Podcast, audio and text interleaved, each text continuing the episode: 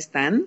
Eh, soy Rosa María Durán, están ustedes ahora sintonizando nuestro hermoso programa El Universo en un Cuento y me acompaña mi amiga querida Nancy Amaya.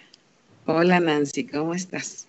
Hola Roskis, buenas noches, buenas noches a todo el público, ¿cómo están? Yo feliz disfrutando un tecito calientito ahorita que hace frío y bueno, dispuesta a, a resarcir lo que no se oyó la semana pasada. Es verdad, tienes razón, tienes razón.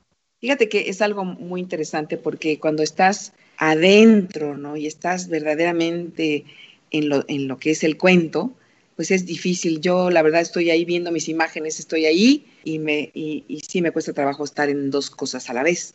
Pero bueno, afortunadamente, bueno, estamos aquí otra vez y vamos a, vamos a, vamos a contar a lo mejor eh, los mismos dos cuentos que nos escucharon. Eh, y bueno, vamos a comenzar, vamos a comenzar contando este cuento que me gusta mucho, que fue el que eh, inició el momento, inició la hora de nuestro universo en un cuento. Y bueno, vamos a comenzar con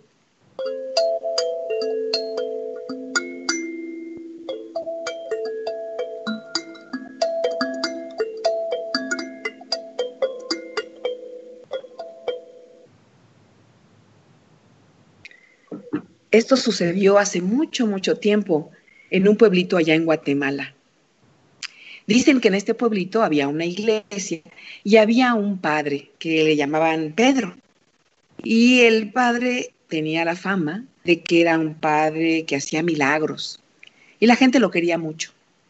Una tarde el padre iba por ahí por el mercado y de pronto se encontró con Juan, un indígena que estaba muy triste. Y entonces el padre le preguntó qué tenía y Juan le dijo, ¿sabe qué? Estoy muy triste porque no me ha ido bien en las ventas y mi esposa está un poquito enferma, no tengo mucho dinero y necesito comprarle las medicinas para que se mejore. El padre Pedro, que realmente quería pues ayudar a Juan, pero no tenía dinero tampoco. Entonces caminaron un poquito, de pronto el padre miró hacia el suelo y vio una lagartija que corría hacia él. Se acercó, la tomó en su mano, la miró y se la puso en su corazón. Después la volvió a tomar y la lagartija se había convertido en una lagartija de esmeraldas. Y en ese momento el padre Pedro le dijo a Juan, mira, toma esto, yo creo que esto te puede ayudar. Ve y compra lo que necesites. Asombrado, Juan la tomó en sus manos, le agradeció al padre y rápidamente fue al mercado a, pues, a localizar al, al comerciante más rico para ver si podía venderla. Y así lo hizo. Llegó con el comerciante, el comerciante vio la lagartija y, le, y se la compró. Juan entonces fue a la farmacia y después eh, compró las medicinas y después compró un poquito de, bueno, unas cuantas vacas y compró unos pollos y comenzó a ser próspero. Comenzó a trabajar, su esposa se restableció y fueron muy felices durante varios, varios años. Así que un día, Juan miró, la, miró aquella, aquel milagro, se acordó del padre y entonces ya con pues con dinero fue al mercado y buscó al mismo comerciante al que le había vendido la lagartija. Y cuando lo encontró, lo saludó y le dijo, ¿sabes qué? Vengo a comprarte aquella lagartija esmeralda, ¿te acuerdas? El hombre le dijo, claro, sí me acuerdo, claro que sí. Por cierto que me ha traído mucha, muy buena suerte. Pues vengo a comprártela. Pues sabes qué, que no está en venta. Te voy a pagar diez veces más su valor. El hombre, el comerciante, yo creo que hizo cuentas rápidamente y dijo, bueno, está bien, te la vendo. Y entonces le pagó. Juan tomó la lagartija, la guardó muy bien en su morral y fue a buscar al padre Pedro. Ya habían pasado muchos años, y entonces le dijeron que ella se había jubilado, que andaba por allá afuera del pueblo, que vivía en una casita. Juan lo buscó y lo encontró ahí muy cerquita de su chocita y estaba arando la tierra. Juan se acercó al padre Pedro y le dijo, Padre Pedro, ¿cómo está? ¿Se acuerda de mí? El padre Pedro ya estaba muy viejito.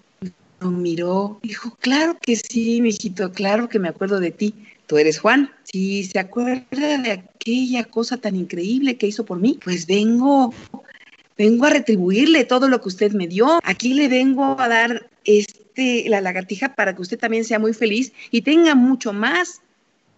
El padre sonrió, abrazó y lo invitó a comer. Llegaron a su chocita, se sentaron en la mesa y Juan puso la lagartija esmeralda en medio de la mesa. El padre le dio un poquito de sopa, él se sirvió un poquito más, se miraron, siguieron conversando y más o menos como a la una de la tarde, un rayo de sol entró por la ventana y tocó a la lagartija esmeralda. El padre volvió a tomar la lagartija en su mano y con ese rayo de sol lo volvió a poner en su corazón. La lagartija de pronto comenzó a, moverse, a moverse en su corazón y el padre la tomó en sus manos y la lagartija saltó y se fue corriendo.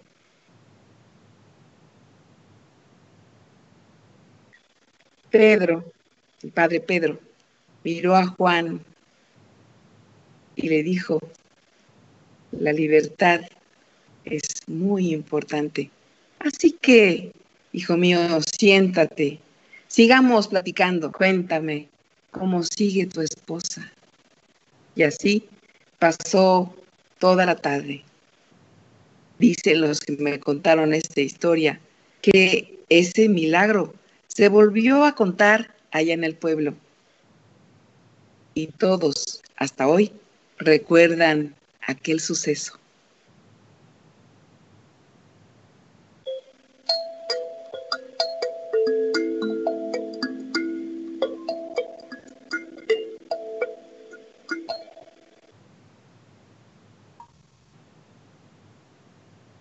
Qué bonito cuento. Sí, es muy hermoso. Sí, la verdad es que sí.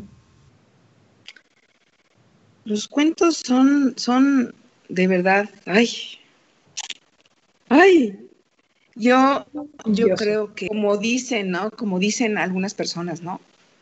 Y como dicen algunos, algunos narradores de cuentos y como dicen algunas frases increíbles, dicen que nosotros estamos hechos de historias y es verdad, ¿no? Todos los seres humanos estamos hechos de historias y somos en el momento que nos contamos y que contamos. Por eso son tan impresionantes y por eso son nuestros guías los cuentos. Así es, mi querida Nancy. ¿Cómo ves? Ay, me emociona mm. mucho. Me gusta la idea de, de, que estamos hechos de historias. Yo creo que cada momento de nuestra vida puede ser una historia, ¿no? Totalmente. Pero fíjate, fíjate lo que es cuando, cuando la gente te dice, ¿no? La gente te cuenta. Ay, Dios.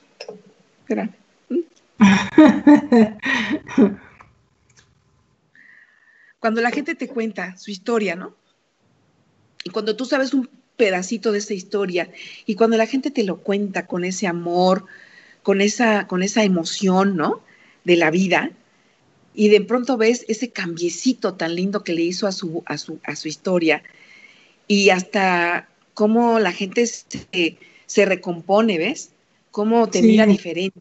Eso, eso es un, eso de verdad es el milagro de la, de la comunicación y de la historia de vida, que uno puede contar esas, esas cosas de una manera distinta, ¿no?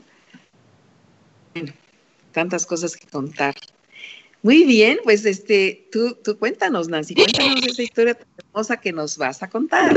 estoy viendo que es súper tarde y yo me tengo que ir de viaje.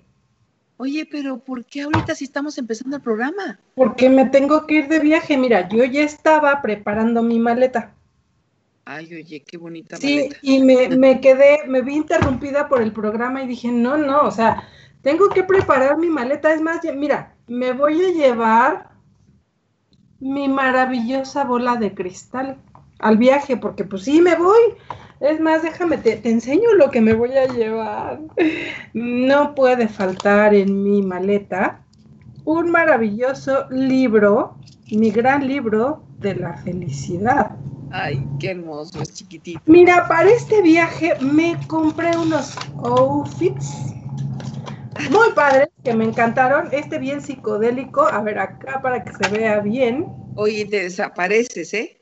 Bueno, está el pantalón con su blusa. Sí, ya vi que me desaparezco. Ahí está. Ahí, ahí está. También con su blusa bien psicodélico, pero me gusta, me gusta de repente lo psicodélico. Me compré una falda maravillosa también con una blusa por si acaso llegara a ser frito o calor, pues aquí está mi outfit. Pero además, me compré un vestido maravilloso por si algún príncipe me invita a salir a bailar. Sí. Obviamente voy a estrenar algo que normalmente no lo enseño, pero es que están tan bonitos. Ay, son unos chones. Son unos chones floreados, así como a mí me gustan, están bien bonitos. Ah, no puede faltar mi vehículo, porque no me voy a ir ni en camión, no, no, no, no me voy a arriesgar a que me, a que me dé todavía COVID, me voy en mi maravilloso vehículo. Aquí está mi maravilloso vehículo, que con mi varita mágica se hace al tamaño que yo lo necesite. Ahí están las dos cosas. Mm, ay, por aquí la vi, acá está. Ya te me andas perdiendo nueve patas. Obviamente no puedo dejar a mi maravillosa mascota. Aquí está. Es una arañita que nació con nueve patas y por eso le puse así. Si quieren saber su historia, la pueden buscar en YouTube. Por ahí está. Se llama Nueve Patas y está bien bonita. Ah, no se me podían olvidar mis calcetines. ¿Qué le pasó a tu calcetín? Ay, no sé, mi calcetín maravilloso, mira cómo está. Ay, qué raro se ve. Es que tiene tres hoyos.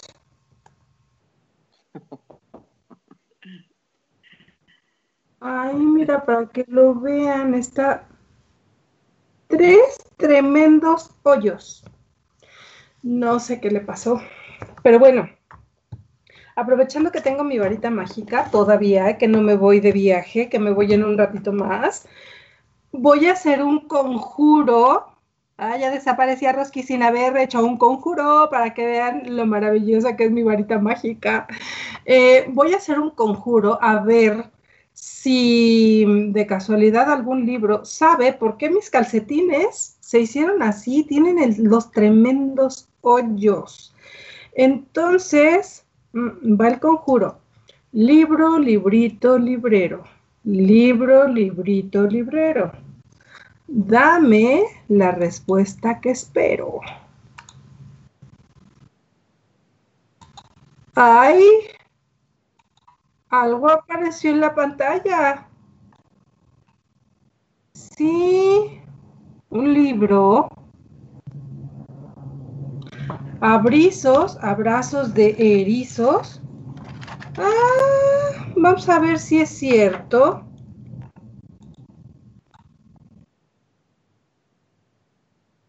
Ay, qué bonitas flores que parecen corazones, ¿ya vieron? Y estos dos erizos están parados en unas flores que también parecen corazones. Ay, Lucita, pero yo no sé si tú tengas la respuesta a por qué mi calcetín está así.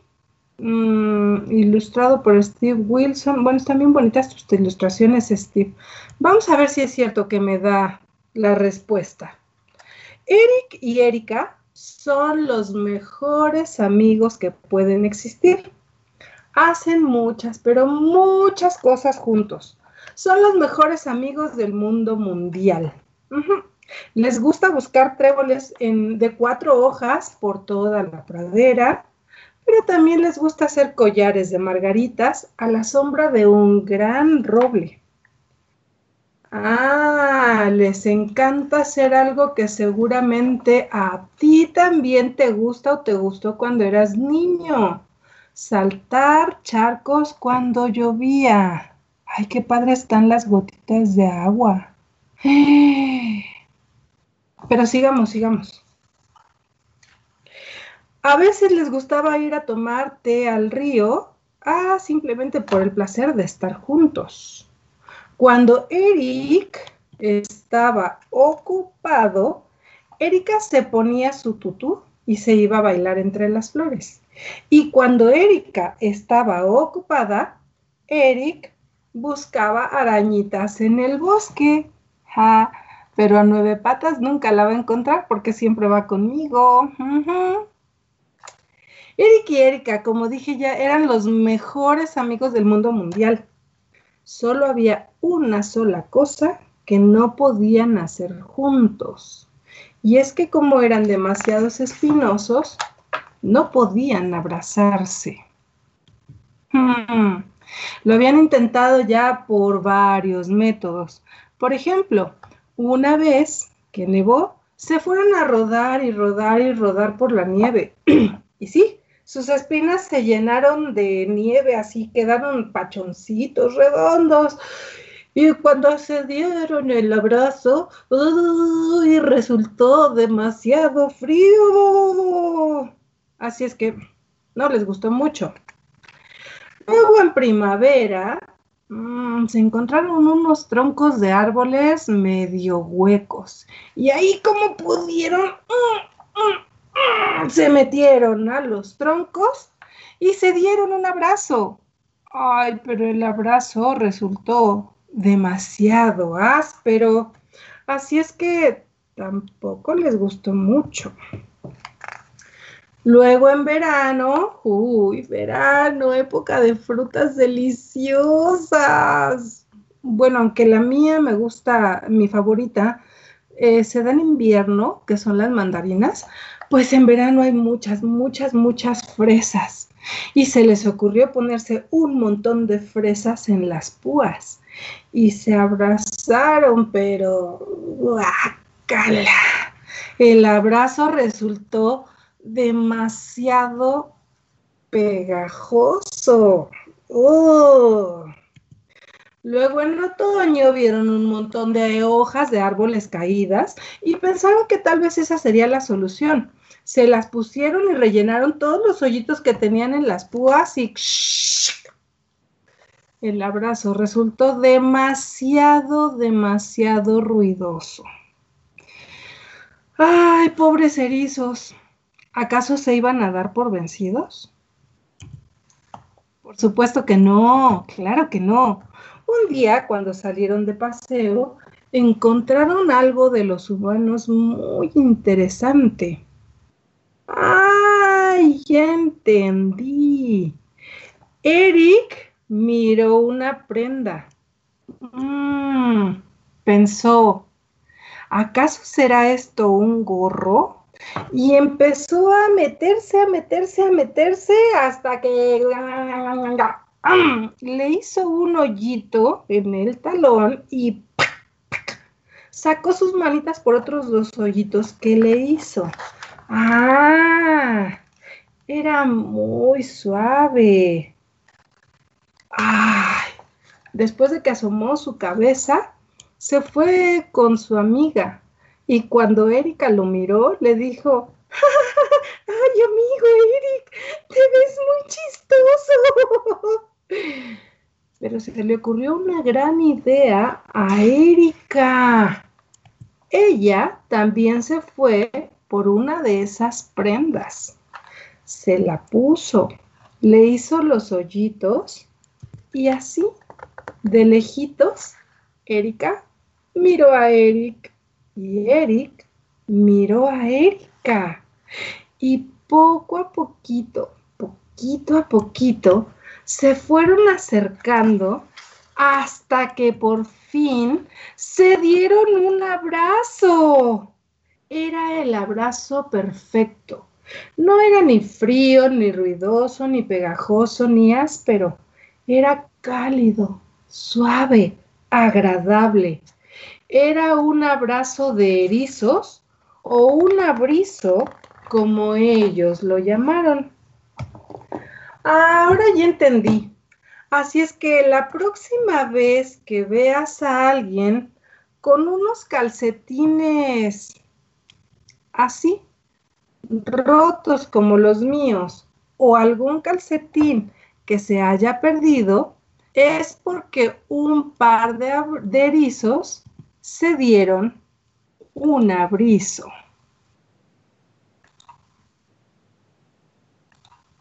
Así es que ya entendí qué fue lo que pasó con mi calcetín. Lo que no entiendo es por qué no se lo llevaron. Se lo hubieran llevado para que pudieran abrazarse todo el tiempo que quisieran. Ya entendí. Muy bonito. Es una ternura ese cuento. Me encanta. Me encanta la creatividad, la solución que le dieron a su problema los erizos. Me encanta. Oye, ¿tú cómo crees que ese cuento nos puede, eh, nos queda hoy en lo que estamos viviendo? ¿no? ¿Tú, qué sientes acerca de, de, de, la trama del cuento y lo que sucede hoy con nosotros, ¿no? Con los que no podemos abrazarnos tanto y que tenemos que estar un poco lejos. ¿Tú cómo, cómo crees que, llega este cuento? ¿Cómo nos llega? Yo, este creo, yo creo que con la familia, con las personas que están muy cerca de nosotros, que conviven con nosotros día a día, eh, creo que sí podemos abrazarnos, aunque de repente hay problemas familiares. Me parece que también tenemos que tener la, capacidad como para buscar justamente ese abrazo, para buscar cómo lo damos. Yo creo que no hay un momento indicado, simplemente es que te nazca y acercarte a la persona que quieres darle el abrazo y dárselo, ¿no? Simplemente. Digo, finalmente los abrizos, los erizos resolvieron su problema de manera muy creativa me gusta porque buscaron, intentaron, intentaron, intentaron y no les salía hasta que por fin encontraron ese abrazo perfecto, ¿no? La parte de no dejarse caer, de no, de no rendirse ante una situación adversa, me parece que es crucial en este momento con todo mundo, ¿no? Si bien es cierto que tampoco podemos abrazarnos, creo que con la gente cercana sí podemos hacerlo y creo que nada perdemos, al contrario, podemos ganar mucho si de repente llegamos así de la nada y le damos un abrazo a alguien y le decimos te quiero mucho, gracias por estar en mi vida, gracias por, por ser parte de ella, ¿no? Y fíjate que además, además yo creo que hay tantas maneras de abrazarnos, ¿no? Claro. Es abrazar con las palabras, con las miradas, con, con, con el silencio, con el estar ahí, ¿no? Así es. Eh, y es, es verdaderamente algo muy, muy lindo. Yo creo que a mí me está, me da la oportunidad de ver, bueno, de qué manera puedo expresar más mi amor, mi cariño, ¿no? Hacia, no nada más solamente a mi, a mi familia, ¿no? Que, que, eso también es, es, fundamental, que al final de cuentas creo que es una de las, de las, de los núcleos en donde, donde todo lo que somos se expresa, ¿no? Se expresa primero que nada, ¿no? Bueno, primero con nosotros, abrazarnos a nosotros mismos, por ejemplo. Eso, eso, eso sí es, es increíble, ¿no? A veces nos dejamos al final nosotros, ¿no? Así es. Y, y, espérame, pero yo soy la primera que me tengo que abrazar, primero para fortalecerme y después dar el abrazo familiar y, ser, y ser muy, porque el, abrazo, el abrazo va aparejado de, de, una dulzura, de una gentileza, de un, de, un, de una presencia, de, algo muy, muy bonito, ¿no? O sea, él es, bueno, se ha estudiado tanto, por ejemplo, el abrazo, ¿no? El abrazo. Sí, por, por ahí dicen que necesitamos como 40 abrazos al día, ¿no? Para sentirnos bien. Pero además todo lo que, todo lo que significa físicamente, emocionalmente, por supuesto, espiritualmente más también, que, en, el, en el contacto, ¿no? Con el, con el corazón a corazón, cuando dicen desde un abrazo de corazón a corazón, que eso es lo más difícil, porque luego a veces uno abraza y pone las pompas hacia atrás, ¿no? Ajá. Interesante. Sí, como que se hace una así de lejito. Pues está, está el libro de los abrazos también, ¿no? Es, es como, como, qué significa cada uno de esos abrazos, ¿no? Si lo das en la cintura, si lo das aquí, si lo es, es, verdaderamente increíble el, el em, la simbología de, de, un abrazo simplemente, ¿no? Sí. Y bueno, pues eh, yo creo que yo creo que ahorita la invitación de todas las personas que nos están escuchando el día de hoy, pues es, esa, esa, ¿no? ¿A qué te invita verdaderamente este, este cuento, ¿no? Este cuento. ¿Cómo, ¿Cómo crees y cómo puedes abrazar tú en tu casa, con tu familia? ¿Cómo te abrazas tú eh, ante todo esto, ¿no? Y cómo, como un abrazo es un símbolo también de esperanza y de, y de, y de que me importas, ¿no? Eso es, eso es algo muy hermoso hoy. Por eso este texto, eso que acabas de, de leer, me, me parece muy bonito, muy hermoso. Te agradezco muchísimo, querida Nancy, porque ahorita me moviste muchísimo. Siempre me conmueves, pero hoy, hoy este texto, ¿verdad? ¿Y qué te parece que les mandemos un abrazo a quienes nos están viendo, un abrizo, a quienes nos están viendo ahorita, que es Sara Durán, por ahí anda, andaba, Lupita Vargas, está eh, Andrea Aguilar, está Amanda Ramírez, Isabela Rodríguez, pues les mandamos un abrazo muy fuerte, un agradecimiento por estar con nosotras. Em, pues ojalá nos puedan acompañar todos los jueves y recuerden seguirnos en nuestras redes sociales, Escuela de Narración Oral México, Rosa María de Durán y Nancy Amaya. Y pues agradecer también que estamos aquí en Caldero Radio, ¿no? Sí. Dice Andrea que abrazar es vital. Sí, yo creo que sí, sin los abrazos yo creo que no podríamos vivir, ¿eh? Así es. Híjole, qué, interesante. Ay, pues ahora hay que ser más creativos todavía para abrazarnos y para, decirnos y para decir, para decirnos, fíjate, decir las netas, nuestras netas, nuestras decir las cosas, ¿no? Decir las cosas, aunque te cueste, ¿no? Decirlo y no quedarte con eso, ¿no? No quedarte con ninguna historia dentro de tu corazón. Como dicen algunos sabios hermosos, dicen, nunca te quedes con tu canción dentro de tu corazón, cántala, ¿no? Cántala, dila, exprésala, porque si no es ahora, ¿cuándo? Como, sí, sí, sí, como, como esta hermosa historia que me llegó hace mucho tiempo. Ay, que tiene que ver con eso precisamente, ¿no? Con el que compartas tu historia, que no te quedes con las cosas en el corazón porque puede ser demasiado tarde.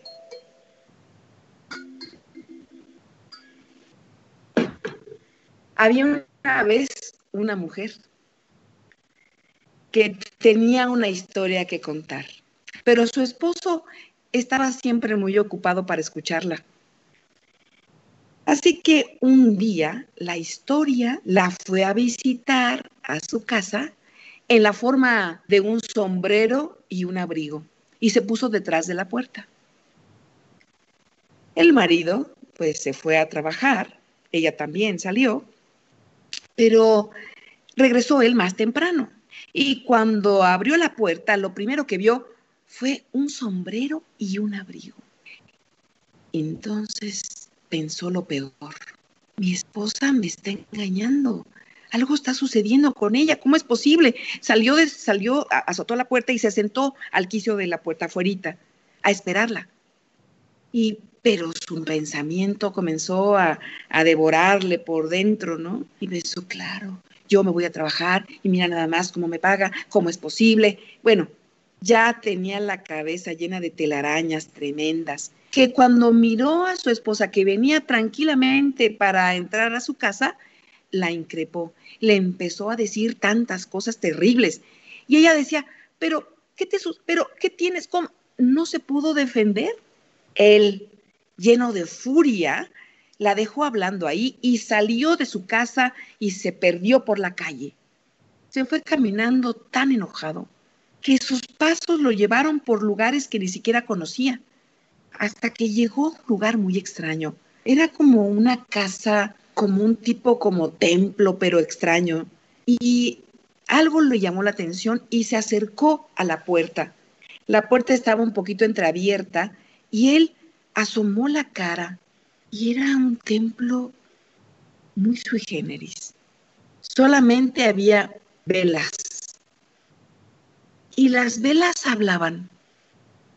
El palito, el, el, pabilo de la vela se movía y entonces unos decían cosas y otros decían cosas y cosas. Y entonces escuchó que era el templo de las historias que nunca se cuentan y la música que nunca se cuenta y los poemas que no han sido contados.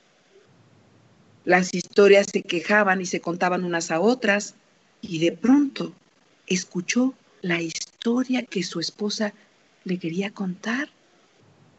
Y la historia decía, claro, pero como el marido nunca le escuchaba, entonces lo que hice fue irme a su casa y me transformé en un sombrero y en un abrigo. El marido, cuando escuchó aquello, le dio tanta pena, tanta vergüenza, que regresó corriendo a su casa para pedirle perdón a su esposa y que, y que estaba dispuesto a que le contara la historia, que porque la historia le había dicho que había ido a su casa. Y cuando llegó, su esposa estaba bastante triste. Y el marido le dijo, esposa mía, perdóname, mira, yo no te di oportunidad a que tú me explicaras qué fue lo que pasó, fui un tonto, me llené las cabezas de telarañas. Qué, barbaridad, discúlpame, por favor. Y entonces tomó, eh, se fue a tomar, a, servir un poquito de, de agua, se sentó ahí en la silla frente a ella, en la mesa, y le dijo, siéntate, por favor, siéntate, por favor. Qué barbaridad, no te he hecho, no te he hecho caso y a lo mejor tú me quieres contar una historia. Dime. La esposa se le quedó mirando y le dice, ¿qué historia? ¿Cuál sombrero? ¿Cuál abrigo? Entonces él le dijo, ay, mi vida, gracias por perdonarme. Se levantó, la levantó, le dio un abrazo, le dio un beso y bueno, se perdieron por ahí por la noche. Y así termina esta historia.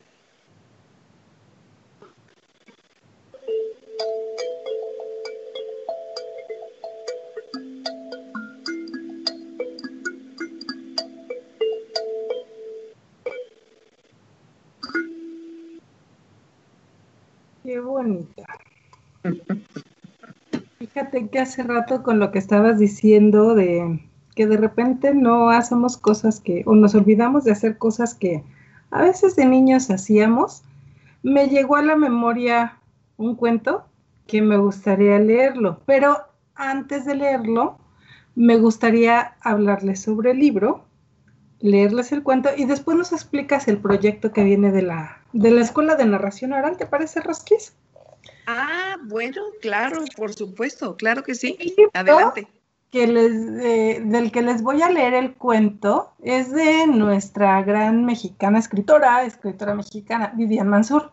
Ojo, yo estoy promocionando la lectura, no estoy promocionando nada más.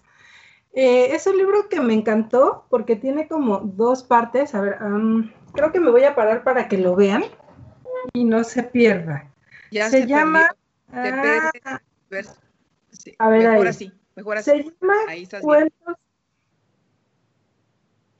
cuentos de cabeza, pero además, si lo volteo, tiene otra historia que se llama, o u otras historias que se llaman Había una vez, pero al revés. O sea, son dos libros en uno eh, y que la mitad está de cabeza con respecto al otro. Está padrísimo. Les ha encantado a muchos niños que, se los he mostrado y tienen las historias tan divertidas, justamente que vienen con historias de cabeza o historias al revés. Eh, el cuento que les leí la vez pasada, la semana pasada, que es el de espejito espejito, viene justamente en este libro de Vivian Mansur. Y esta vez quiero leerles otro de aquí de este libro. El de Espejito, Espejito viene en Había una vez, pero al revés. Y el de esta semana quiero que sea eh, Cuentos de cabeza, ¿ok? El cuento se llama El color verde. La junta se llevaba a cabo en una elegante sala con sillones de piel. Varias jarras de agua y cestitas con galletas anticipaban una larga junta colmada de discusiones. En cada lugar había un folder muy abultado lleno de gráficas y reportes de ventas. Uno a uno, los once ejecutivos muy trajeados y perfumados fueron entrando a la sala y se fueron sentando en sus respectivos lugares. Un murmullo educado pero discreto reflejaba la importancia de la reunión. Por fin entró la persona que ocuparía el lugar número 12. Se trataba de un hombre de mediana edad, bastante apuesto y con un traje a rayas. Se veía impecable, excepto por un pequeño detalle. El traje era de dos piezas, pero color verde fosforescente. La corbata era del mismo color verde. El folder que descansaba frente a él era color verde perico. En contraste con el color beige de las carpetas de los demás participantes de la junta. Fuera de esta manía monocromática por el verde, el hombre tenía un rostro agradable. Con una gran sonrisa intentó disipar la seriedad de sus convocados. Dio por iniciada la junta uno de los presentes se incorporó de su asiento. Empezó a exponerles cifras, estadísticas y reportes de ventas. Todos tenían la vista fija en el rostro del hombre de verde. Conforme se acercaba el expositor al término de su participación, la sonrisa del hombre empezó a desaparecer, milímetro a milímetro. El expositor concluyó con estas palabras su larga conferencia. Entonces, con base en estos resultados, estamos obligados a cambiar el color del empaque del producto porque ya se comprobó que el color verde no funciona y debe ser sustituido por el rojo. Todos miraron atentos al presidente de la compañía. Este se levantó de su asiento se tiró al piso cuán largo era y empezó a gritar y patalear y a golpear el piso con los puños cerrados, perdiendo completamente el control. Berreaba, no quiero, no puede ser, ¿por qué no puede seguir siendo verde? No, no, no, no quiero. Su rostro se había vuelto rojo, encendido, y sus ojos estaban llenos de lágrimas. La reacción de los presentes fue de desconcierto y luego de impaciencia. Eran testigos del berrinche más fenomenal que habían presenciado en toda su vida. Transcurrieron cinco minutos y el hombre, no, no, no quiero, no puede ser porque rojo. Transcurrieron diez minutos y el presidente, no, no, no. Seguía siendo la tremenda pataleta. Cuando el reloj de todos los presentes ya había marcado 15 minutos, el presidente se incorporó dejó de gritar, se alisó el traje, se secó las lágrimas, se acomodó el peinado, respiró profundo, se sentó en su lugar y sonriendo dijo, ¡Ah! Qué bien se siente hacer un berrinche de vez en cuando. El color rojo está aprobado. Muchas gracias a todos. Y con estas palabras dio por terminada la reunión. Y colorín colorado, este cuento se ha acabado.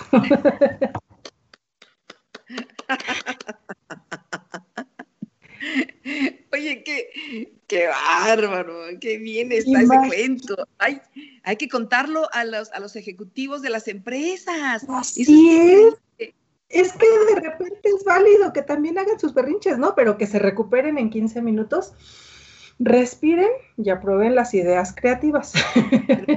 Fíjate, yo te voy a decir una cosa, creo que es, es muy difícil que tú encuentres una situación así. Yo que, he contado en, eh, que he contado en varias empresas, jamás te vas a encontrar un ejecutivo de esa manera.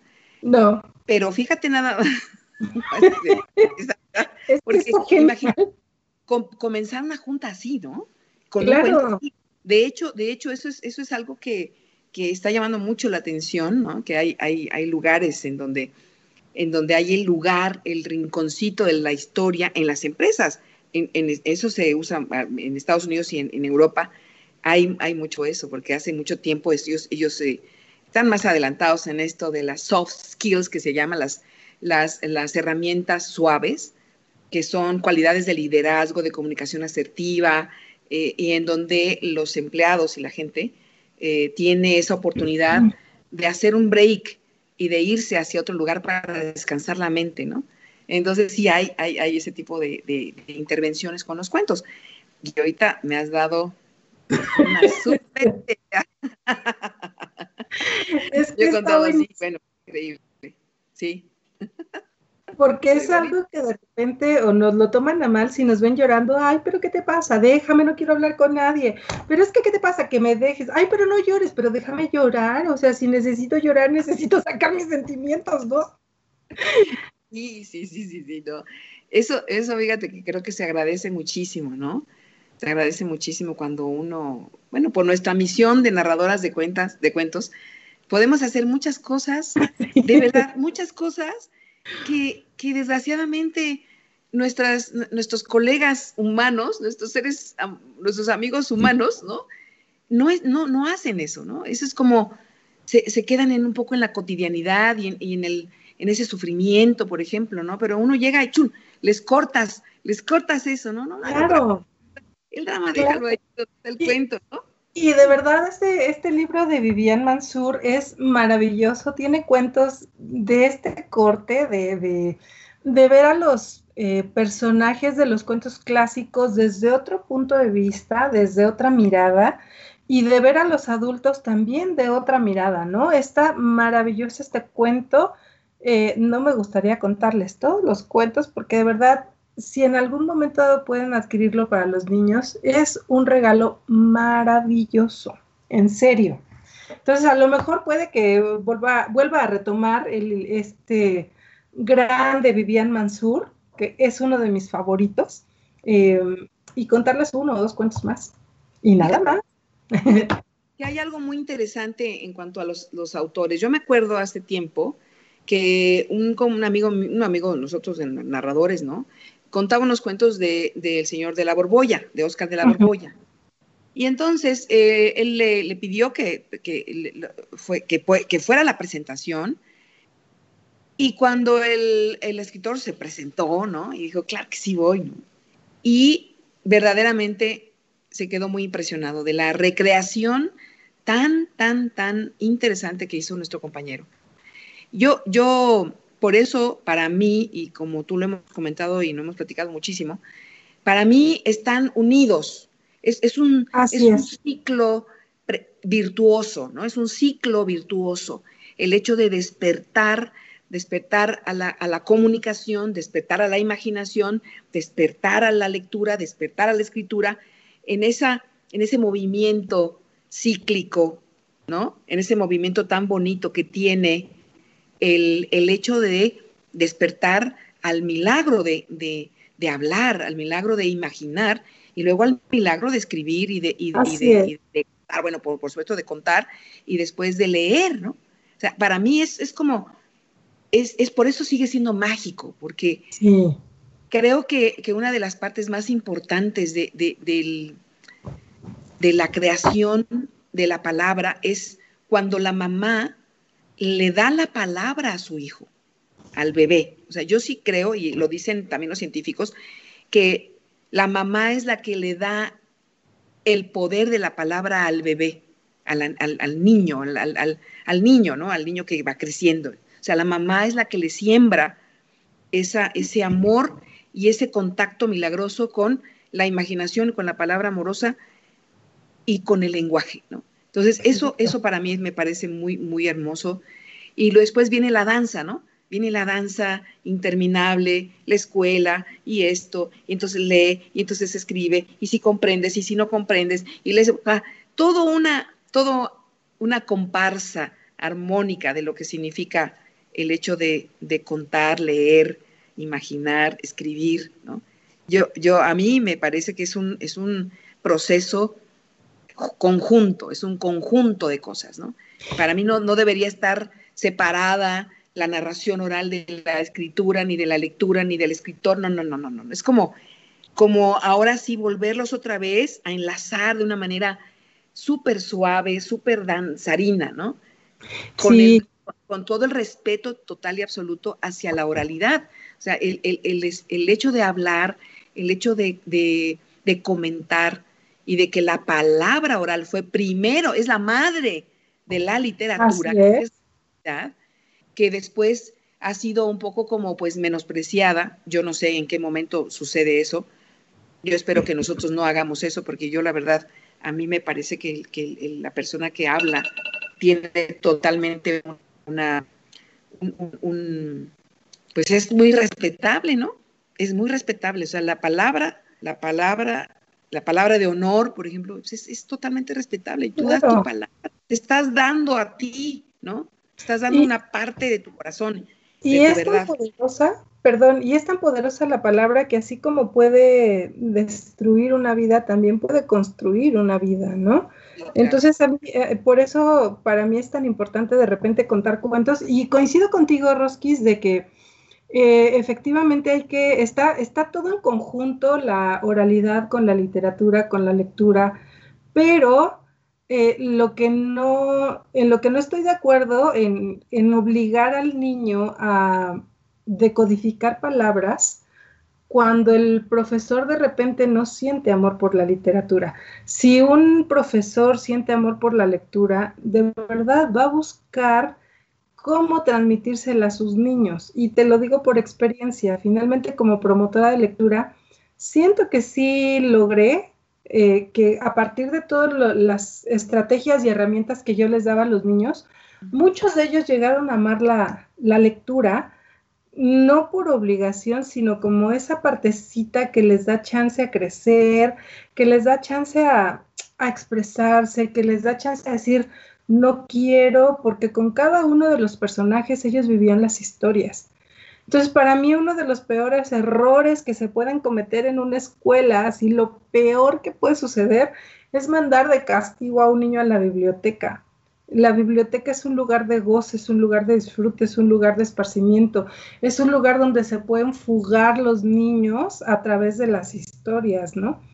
Entonces, coincido contigo, y justamente creo que esto nos da pie como para el proyecto que vamos a hacer del que me gustaría que le hablaras al público. Bueno, es, hace, hace tiempo, hace unos, hace, cuando empecé con el sueño de hacer la Escuela de Narración Oral México, ¿no? También que fue un sueño eh, compartido con con Merita, Merita Reyes, que un día la vamos a, la vamos a, la vamos a invitar al programa. Eh, en donde soñamos que, fuera una escuela en donde se tomara en consideración la energía invisible que cuando tú cuentas una historia, ¿no? Es, es, es todo un trabajo transpersonal, un trabajo energético, ¿no? Eh, un trabajo en donde eh, la voz del narrador es muy importante, es fundamental, el, equilibrio de, la sanación de, también del, del propio narrador ¿Para qué? Para que sus historias salgan de, lo más claro y lo más, lo más limpio posible. Entonces, esa es un poquito como la filosofía y por eso hay tantas, pues, ¿qué te diré? hay, hay varias filosofías que nos gustan, varias escuelas que nos han formado para llegar a ese, a ese, a ese pensamiento. Y una de, las, una de las enseñanzas más grandes que yo tengo es con mi maestra Nancy Mellon, que es, ella es, trabaja con la sutileza de las historias y trabaja con, con, los arquetipos y con los símbolos de la energía de la historia en el cuerpo, por ejemplo, para sanar, para para sanar esa situación, por ejemplo, de alguna persona que tenga un problema del corazón, entonces hay que, hay que hacer toda una historia acerca de su corazón. En fin, entonces, eh, en, ese afán de, ver que en este instante es muy importante que mi corazón y que mi historia vaya hacia el beneficio de, del que me está escuchando, del que me, me está junto a mí, se nos ocurrió hacer una, una campaña permanente, ¿no? En pro de la narración, en pro de los cuentos, el derecho de las personas que tienen a, escuchar y contar cuentos. Y se va a llamar La Flor de tu Palabra, ¿no? Cuentos para sanar tu corazón. Y, y, en esa campaña lo que vamos a hacer es invitar al público a que tenga con un marco, porque hay una, hay una metodología para hacer todo eso, para que tú puedas realmente eh, con una buena trama, con una trama de dos, tres renglones, poder hacer una historia que vaya precisamente a beneficiar a los que nos están escuchando, ¿no? O a, alguien, o en su familia, o a él, o a alguna persona. Entonces, creo que eso sería muy, muy, pues muy interesante, ¿no? Em, eh, es contar cuentos que vayan hacia allá, hacia la, hacia la sanación, hacia la hacia la, posibilidad de que las personas se muevan del lugar y vean otras cosas, ¿no? Eh, y con la historia. Y, ver los, arquetipos y ver los símbolos, que todos esos símbolos los tenemos dentro, y saber que toda esa, toda esa cosmogonía se encuentra, por ejemplo, en un cuento de hadas. Hay, un, hay, unas, hay una metodología en el cuento de hadas en donde tú, el problema socioemocional de las personas se puede ver reflejado en esa estructura arquetípica, ¿no? Y, la gente cuando está haciendo la historia, cuando está elaborando la historia, se mueven las fuerzas internas y hacen que tú te vuelvas a reconfigurar por dentro, ¿no? Ese es, eso es, una, es un arte poderosísimo, o sea, la historia trabajada de esa manera es un arte poderosísimo y puedes verte de una manera distinta y te mueves del lugar, te transformas. Y, la persona que está dentro y la, la historia te transforma y lo que tú estás diciendo la historia y lo que estás escribiendo te transforma. Entonces ahí vienen muchas eh, técnicas, que la historia creativa o que la escritura creativa, etcétera, etcétera. Pero esto, esto es precisamente con, eh, con esta metodología que te digo y va a ser compartida para que, para que todas las personas que quieran en un determinado momento y en un determinado tiempo puedan hacer este tipo de historias y al final no las compartan, ¿no? No las compartan. Yo creo que empezamos, eh, la vamos a lanzar en una, una, semana, una cosa así, para que eh, tengamos unos dos, tres meses de recuperación de historias en esa primera parte, ¿no? Y ya la segunda parte ya la veremos después porque también está muy interesante. Entonces, ahorita vamos a, trabajar sobre la primera parte eh, con muchos alumnos de, Nancy, ¿no? Que, están, ella está ávida de, que, de que hagamos cosas diferentes, ¿no? Súper, padre.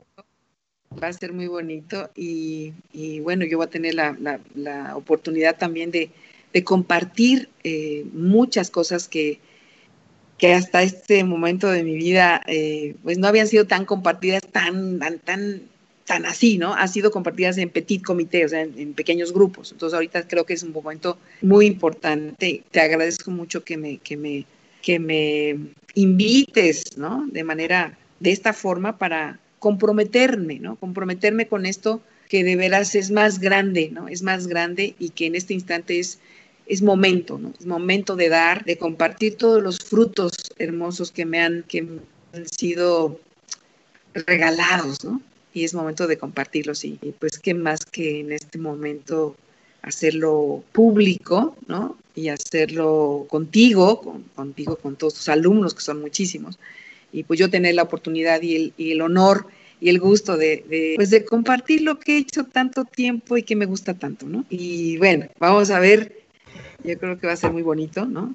El, fruto de todo esto que vamos a Claro, y, también invitar al público, ¿no? Que si en algún momento dado pensó en escribir alguna historia, alguna anécdota que haya marcado su vida, pues... Eh, y quiere que se dé a conocer en algún momento, eh, que, que, sienta que puede, que necesita sacar eso, pues adelante, ¿no? Eh, yo también me gustaría compartir una anécdota rápidamente acerca de los cuentos. En algún momento eh, fui una mujer violentada eh, físicamente y cuando, cuando yo regreso aquí a México, monto un espectáculo, un, concierto de cuentos que hablan sobre mujeres violentadas. Cuando yo termino de estrenar ese, ese concierto, mientras el público estaba aplaudiendo, la verdad es que yo me volteé y me dije a mí misma, nunca más, me prometo a mí misma, nunca más violencia en mi vida. En ese espectáculo iba un cuento que escribí yo, una, una pequeña parte de lo que yo había vivido eh, durante esos años. Y ahí fue donde dije, ¿y por qué ¿por qué no que la gente lo sepa no a manera de decir, oye, es que mira, a mí me pasó? No, sino a manera de cuento. Y ahí fue donde me di cuenta que yo sané esa parte eh, y que no quería volver a repetir la historia, pero fue a, a través de los cuentos que yo me di cuenta de esa situación. Y finalmente sané. O sea, a partir de ese cuento yo dije, estoy sanada, porque puedo contarlo sin mayor problema, porque puedo contarlo sin lágrimas, porque puedo contarlo de una manera que quizá hasta causa un poco de risa a los que escuchan, ¿no? Y ahí fue donde yo dije, es mi sanación total. Entonces, si alguien tiene ganas de escribir algo, contáctense con Roskis para que en algún momento dado veamos cómo le podemos hacer para que justamente llegue esta parte de sanación, ¿no? Así es, así es. Fíjate que eso es una, es una gran palabra, es una gran palabra. Yo, yo creo que uno Em, dices, no es que, no es que uno es como, como el, no se puede decir que sean como el canal, pero sí puede ser eso, porque hay algo, hay algo que, que viene a través, ¿no? Porque cuando uno está diciendo una imagen que por primera vez se elabora y se ve, el peso, la magia de eso que estás viendo y que lo estás diciendo tiene ese efecto, ¿no? Pero es algo que tú, que tú, que haz cuenta que tú prestas tu, tu, tu, pensamiento y tu corazón para que venga esa imagen, como lo que decía yo la vez pasada, ¿no? De, de cuando la niña vi la imagen del corazoncito en la sopa, ¿no? Que es que esta es la, la imagen que yo tengo que contarle a esa chiquita en forma de cuento, ¿no? Y, o es como la imagen que también me vino cuando, cuando los oficiales de policía eh, estábamos trabajando con ellos, cuando sus, eh, los niños habían perdido a sus papás, ¿no? Hicimos todo un, todo una, pues todo un taller para que los niños se llevaran un curita en su corazón ante tal tragedia, ¿no? Yo creo que sí, es, es, esa es el, la responsabilidad moral que tiene una narradora, un narrador de cuentos, cuando ya estás en esa en ese camino, ¿no? Así es. Yo creo que esto es un camino en donde todos empezamos, ¿no? Todos empezamos a contar y a contar y contar, ay, qué padre, qué bien, uh, wow, uh, uh. Pero de pronto, cuando pasa el tiempo, cuando pasa la vida, los cuentos te van llevando hacia otro lugar distinto, hacia un camino en donde te tienes que volcar para dar el beneficio al otro no hay otro camino, al menos para mí, ese ha sido mi camino, ¿no? Ese ha sido mi caminar dentro de todo este hermoso sendero mágico del narrador y de la narradora de cuentos. Y ahora pienso más en la narradora de cuentos, porque creo que nosotros como mujeres eh, tenemos esa, esa, esa cualidad que nos dio eh, el gran ser, ¿no? Un gran ser maravilloso. La abuela imaginación nos dio esa posibilidad, ¿no? De, de nosotros darle la palabra a los niños, por ejemplo. Nosotros otra vez volvemos a abrir la llavecita para que los niños vuelvan a imaginar y aunque no sean los nuestros, pero son los niños que yo soy abuela y tía de muchísimos niños, ¿no? Y me encanta, y me encanta ver que, ellos puedan seguir imaginando, ¿no? Y, yo creo que eso es algo muy importante. Y ahora los muchachos, que yo creo que una de las cosas que nosotros tenemos, por eso es más importante nuestra misión como narradoras, porque ahora los niños, los niños eh, están, perdieron muchas cosas, ¿no? Los adolescentes perdieron muchas cosas importantes para su para su conformación emocional, para su conformación física y sus pensamientos. Entonces, por eso ahora es importante contarles cosas para restablecerles el orden dentro de su corazón. Y por eso es que vamos a hacer esta campaña, por eso es que vamos a hacer eh, esto extensivo y por eso es que nos vamos a comprometer más todavía con este programa tan lindo gracias a Caldero Radio que nos está eh, siendo la plataforma para que esto pueda, pueda constituirse, gracias a, bueno, ya son muchos programas también en Caldero en la plataforma, y yo creo que los vamos a involucrar también a ellos de alguna manera. Sí. Y, bueno, pues no sé, de veras es que es algo tan bonito y ya es algo que, que es una es un gran desafío. Y, esa palabra me gusta, porque esa palabra me la decía mi abuela, una de mis abuelas maravillosas, Egda Extivaler, que ya está en otro lugar maravilloso, me decía, ese desafío, Rosa María, ese es un desafío para ti, ¿no? Tú eres una flechadora del cielo. Yo decía, chihuahuas, abuela, ¿cómo es eso? Bueno, que lo dejo de tarea, ¿no? ¡Qué bonito! Y sí, sí, eso es algo de ese, pero ¿cómo? ¿Y qué significa eso, no? ¿Y qué significa eso? Bueno, pues significa que todo lo que te conforma, a ti como a ti te conforma un determinado momento en donde tú, tú naces, en donde yo nazco, ¿no? El momento histórico donde uno nace, todo lo que se conforma en ese momento, te da, te da también un destino, ¿no? Te da una misión en la vida. Entonces, bueno, una, uno de mis conformaciones que yo soy Sagitario, por ejemplo, ¿no? Y dicen que el Sagitario es el flechador del cielo. ese ya, eso es todo, toda una historia. Luego vamos a contar también eso, amiga mía, porque hay unas, hay unas historias que nos, que nos conforman, que nos hacen. Y aunque no queramos verlo, están ahí. Así y cuando las descubrimos y nos descubrimos a nosotros dentro de ese arquetipo y dentro de esa misión, dices, claro, la abuela me había visto, ¿no? Había visto algo dentro de mí. Y bueno, y yo creo que, que ay Dios mío, de veras, que qué oportunidad tan bonita el, el hecho de poder decir esto de poder hablar también de la vida y de la trascendencia uno que, de los pasos que uno ha ido eh, dando en la vida y cómo la experiencia te va, te va conformando y te va depurando y te va, te va haciendo, yo digo que es uno, es como los vinos, ¿no? Mientras más añejado vino, más rico es el saborcito que te conforma. y yo creo que eso así es, ¿no? Y en los cuentos eso es así. O sea, esa, esa, esa, sabiduría que, bueno, que te va, te va haciendo, pues te hace también eh, pues conformarte como, como persona, ¿no? Así es. Estamos diciendo cosas así tan, tan profundas. Tan filosóficas. Me encanta, me encantan las cosas profundas también en este momento de la vida. Pero bueno, y ahorita que dije esa, esa vocecita, ¿no? me acuerdo de tantas cosas y de tantos personajes de cuento que vamos a contar, ¿no? Así es. Como, ¿quién es la brujita de ese cuento? Ay, bueno, en fin. vamos, a, vamos a seguir contando tantas cosas, amiga, que estamos apenas calentando motores, ¿no? Así es. Ay, abuela imaginación, cuántas cosas nos traes a este momento, ¿no? Gracias, gracias, abuela imaginación, gracias.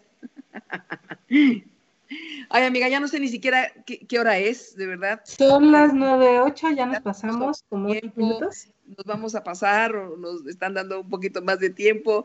En fin, le agradecemos a Cha que, que, verdaderamente nos, nos permita estar unos segunditos más.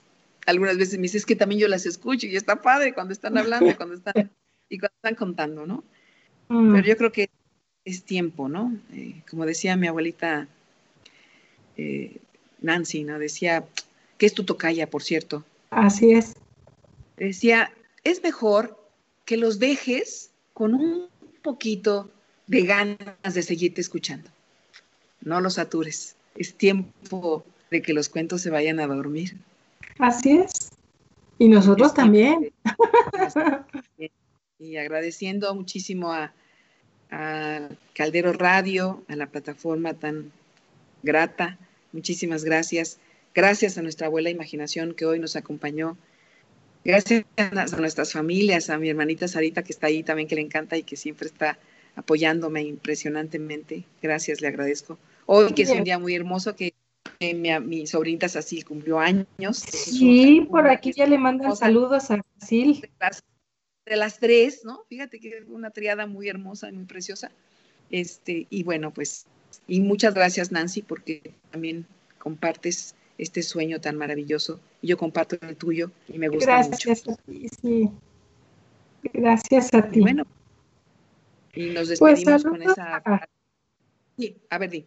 Hablo a, Sara, a Esperanza García, por ahí no sé, pero si, si están, Leti Gutiérrez, Cecilia Salas del Campo, Emma Aguilar, eh, Andrea Aguilar, Sarita, que siempre nos está escuchando. Pues un saludo muy grande, un abrazo para todas. Eh, agradecemos que estén acompañándonos y bueno, recordarles que los esperamos el próximo jueves a las 8 de la noche con más cuentos de para todos los oídos. Y, bueno, nos despedimos con esta frase que me gusta muchísimo, que es un dicho que dicen los narradores de varios lares del mundo, lejos, pero que están muy cerca de nuestro corazón. Tres manzanas cayeron del cielo. La primera manzana es para el primer narrador que contó estos cuentos hace mucho, mucho tiempo. La segunda manzana es para nosotras, estas dos narradoras, que hoy les hemos contado estas historias. Y la tercera manzana es para todos ustedes que se llevan estas historias en su corazón. Muchas gracias. El universo en un cuento está muy feliz de haber estado con ustedes y nos vemos dentro de ocho días. Muchas gracias. Bye, bye. Felices cuentos.